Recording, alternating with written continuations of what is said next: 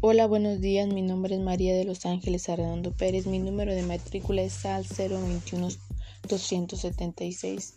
En esta materia de habilidad de comunicación oral y escrita, les hablaré acerca de los siguientes puntos.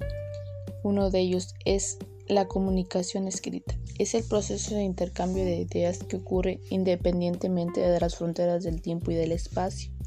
La comunicación escrita es la escritura de registro que puede hacer una persona que habla de lo que previamente ha ideado en palabras y luego plasma esa idea en un papel o en un teclado para hacerlo llegar a un receptor o receptores determinados. Las características más importantes de la comunicación escrita son tiene cuestión de ideas, adapta el, adapta el vocabulario dependiendo de la ocasión, Sigue las reglas ortográficas y de gramática. Los párrafos deben de estar conectados entre ellos y deben tener secuencia. Tiene claridad para poder brindar la información adecuada. Sus ideas se, se presentan en forma ordenada para evitar confundir al lector. Debe tener lógica. Tiene relación entre el emisor y el receptor. El siguiente punto es la sintaxis. Estudia las palabras o grupos de palabras que desarrollan una función común. Debemos diferenciar unidades de función. La oración es el elemento del lenguaje que permite expresar de forma lógica y coherente una idea.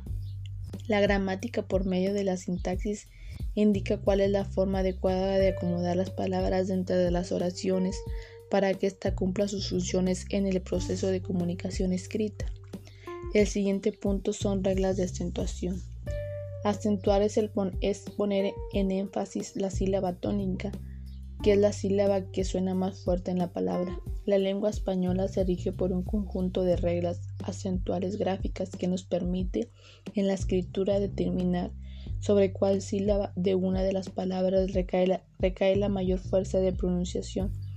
La tilde de acento gráfico es el signo diacrítico que refleja la acentuación rasgos prosódicos de nuestra lengua y que en consecuencia nos ayuda a realizar una correcta pronunciación de las palabras. Siguiente punto, la puntuación. Una parte importante de la oración es el punto.